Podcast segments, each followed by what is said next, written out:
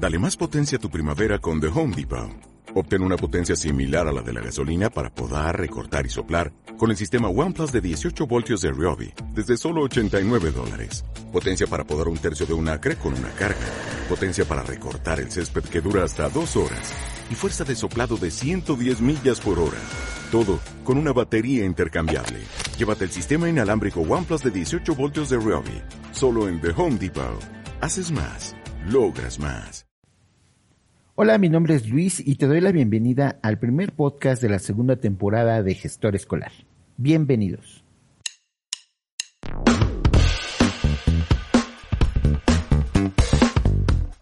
Pues bien, las cosas para las escuelas particulares otra vez no se ven ni tan claras ni tan fáciles para los siguientes tiempos. Porque pues resulta que a pesar de que tenemos la pandemia encima, Obviamente conocemos gente que se ha enfermado.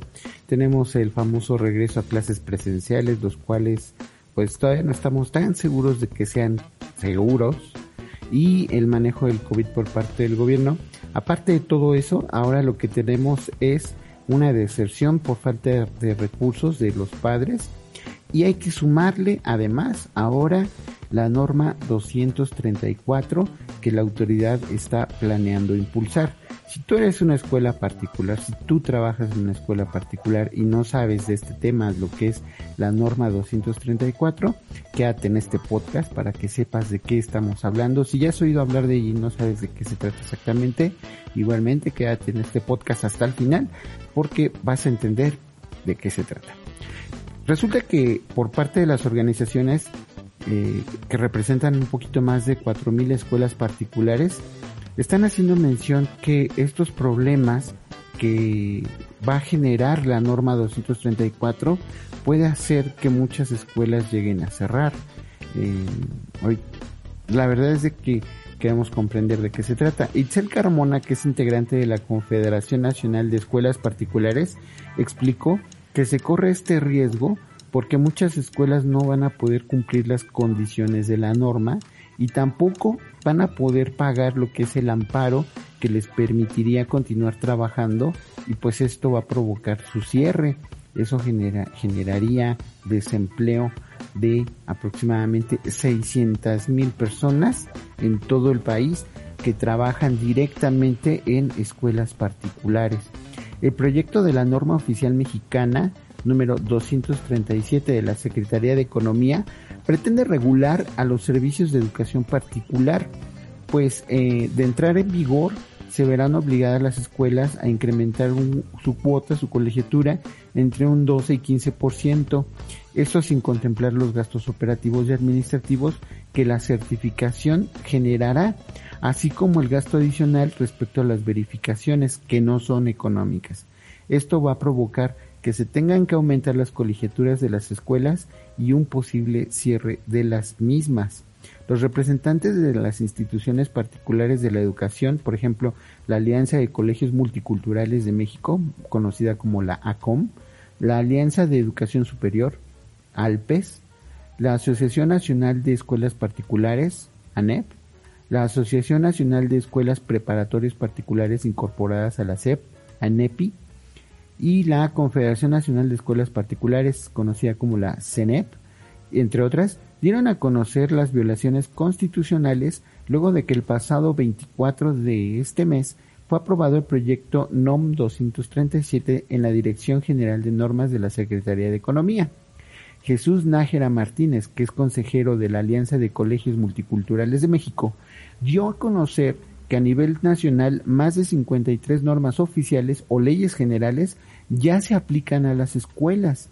Entonces él considera que sería un exceso poner todavía una adicional, porque de ser aprobada los afectados eh, tendrían que eh, combatirla a través de juicios de amparo porque es inconstitucional, según lo que comenta Jesús Nájera Martínez. Se calcula que la norma va a afectar a 648 mil personas que se quedarían sin empleo debido a que alrededor de 18 mil escuelas no van a poder cumplir con la norma. Eso lo estimó la Confederación Nacional de Escuelas Particulares. Pero, ¿de qué habla la norma? ¿Por qué considera que se pueden afectar a las escuelas particulares? Nosotros Llenos de curiosidad, nos dimos a la tarea de leer la norma que se encuentra publicada el 12 de abril del 2021 y que a manera de resumen podemos observar que la intención de la autoridad se centra en proteger las condiciones de los padres y de los estudiantes a los cuales justamente la norma les llama como clientes y los quiere cuidar de los abusos que pueden suceder en las escuelas particulares, así como, por ejemplo, los aumentos de colegiaturas de repente o cargos ocultos, compra obligatoria de productos y servicios. ¿Se acuerdan que antes era obligatorio comprar el uniforme dentro de la institución o los libros o muchas cosas? Bueno, pues ahora quieren evitarlo y quieren que se permita este, este tipo de condiciones de manera más abierta, que no haya una obligatoriedad. Eh, por otro lado, se llama proveedores a las escuelas, lo que no es muy del gusto de las organizaciones porque consideran que las eh, que no somos unos prestadores de servicios así nada más, sino educadores. Esta norma se redactó junto con representantes de la Secretaría de Economía y de la Procuraduría Federal del Consumidor, pero también estuvieron organizaciones de escuelas particulares, las que ya mencionamos un poquito antes. Pero en conferencia de prensa los representantes anunciaron su salida del grupo de trabajo para el diseño de esta norma argumentando que fueron objeto de maltrato y que las autoridades correspondientes se negaron a escuchar sus preocupaciones, entre ellas el que causaría mayores costos a las escuelas y a los usuarios. No podemos olvidar, de verdad no podemos olvidar, que hay empresarios que ven a la educación como un negocio, pero también sabemos que hay escuelas que hacen de esta labor un compromiso social. En nuestra experiencia hemos conocido muchas escuelas que lo importante no es la ganancia del negocio, sino generar mejores mexicanos. Muchas escuelas en diferentes estados de la República tienen excesivas revisiones y certificaciones y además agregar una más sería una estocada directa. Quizá una regulación regional adaptada a las necesidades de la comunidad y con flexibilidad orientada al crecimiento y mejores prácticas pudiera ser una mejor idea, ¿no lo crees? Por lo pronto, miles de escuelas se preparan ahora con amparos para evitar tener que cumplir con esta norma. En detalle, revisando la norma, podemos ver que lo que van a revisar es todo. Por ejemplo, los avisos de costos inscripciones y colegiaturas, los, y también la periodicidad de cuando avisas a tus clientes que van, a tus clientes como dice la norma, que van a subir las colegiaturas. Tienes que avisar dos meses antes. Eh, los costos de servicios extraescolares, así como el transporte, las, las licencias, los permisos, eh, servicios de alimentación, así como tendrías que tener, por ejemplo, certificación para dar alimentos, calendarios de pagos, listas de actividades opcionales y sus cobros, documentación de los docentes, lo que te entregan los docentes, tienes que validarlo y tienes que tenerlo escrito, todo ese procedimiento. En realidad lo que está haciendo la norma es de que están alineando todos los procesos de las escuelas particulares para que funcionen como un negocio súper engrasado. Ojalá que esto también se hiciera para las escuelas de gobierno, ¿verdad?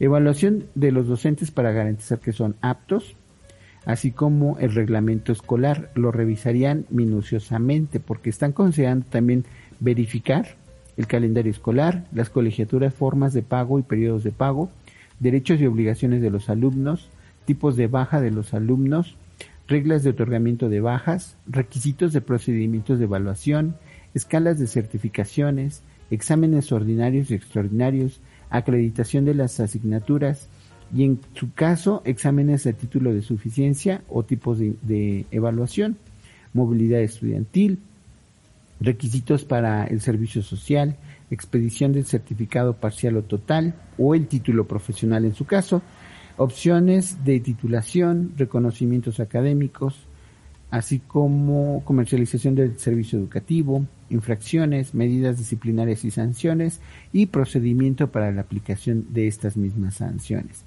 No olvidemos que también van a revisar el contrato de adhesión, así como las obligaciones a las cuales se, este, se suscriben en ese contrato, así como eh, llevarían una evaluación del edificio, del personal y de los procesos. Ah, esto lo haría, la, quien va a revisar esta información es un instituto certificador o lo que vendría siendo una empresa que se dedica a las certificaciones. Si esto no lo va a hacer el gobierno, sino que tú tienes que pagar para que te certifiquen y entonces presentarlo a la autoridad.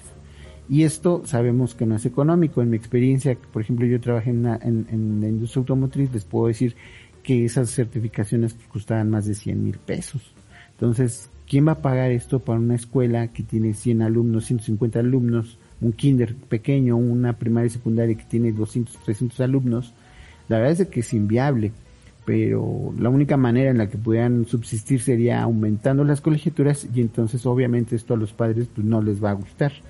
Tampoco sabemos cuándo va a entrar la norma en ejecución, esto está por definirse, pero les estaremos informando en próximos podcasts, en próximos blogs.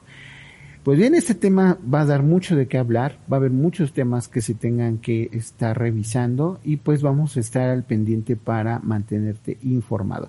Así es de que nos vemos en nuestro próximo blog con más información de la norma 237. Hasta pronto.